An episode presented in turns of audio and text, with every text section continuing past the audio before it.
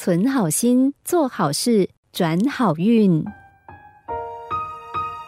有个年轻人在家乡失业了，决定到大都市去闯荡，但是求职过程不如他想象中的顺利。他不但花光了身上所有的钱，甚至还变得愤世嫉俗，认为整个社会都对不起他。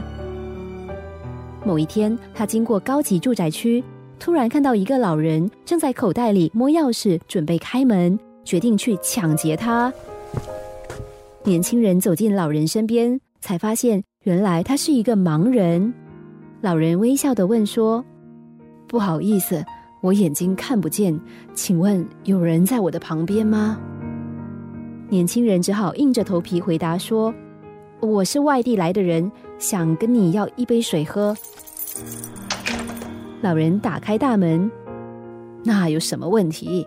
进来吧。”年轻人进了屋子，立刻打量四周，看到桌上摆了一只金表，他不动声色的把金表放进口袋。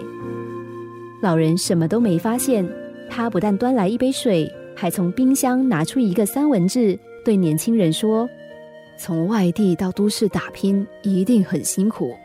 这三文治请你吃，你想在这里休息多久都不要紧。”刹那间，年轻人对自己的行为感到非常羞耻，默默的把金表放回原处，向老人道谢之后就离去了。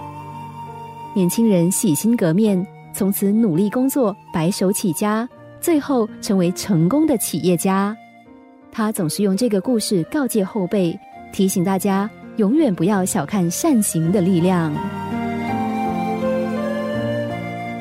好心有好报的道理我们都懂，可是当我们处于人生低潮的时候，最容易看谁都不顺眼，觉得全世界都对不起我，因此我们变得易怒，变得愤世嫉俗。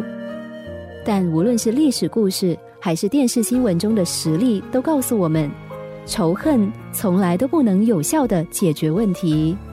因为当我们怀着防卫心关起大门的同时，也阻挡了让机会进门的机会。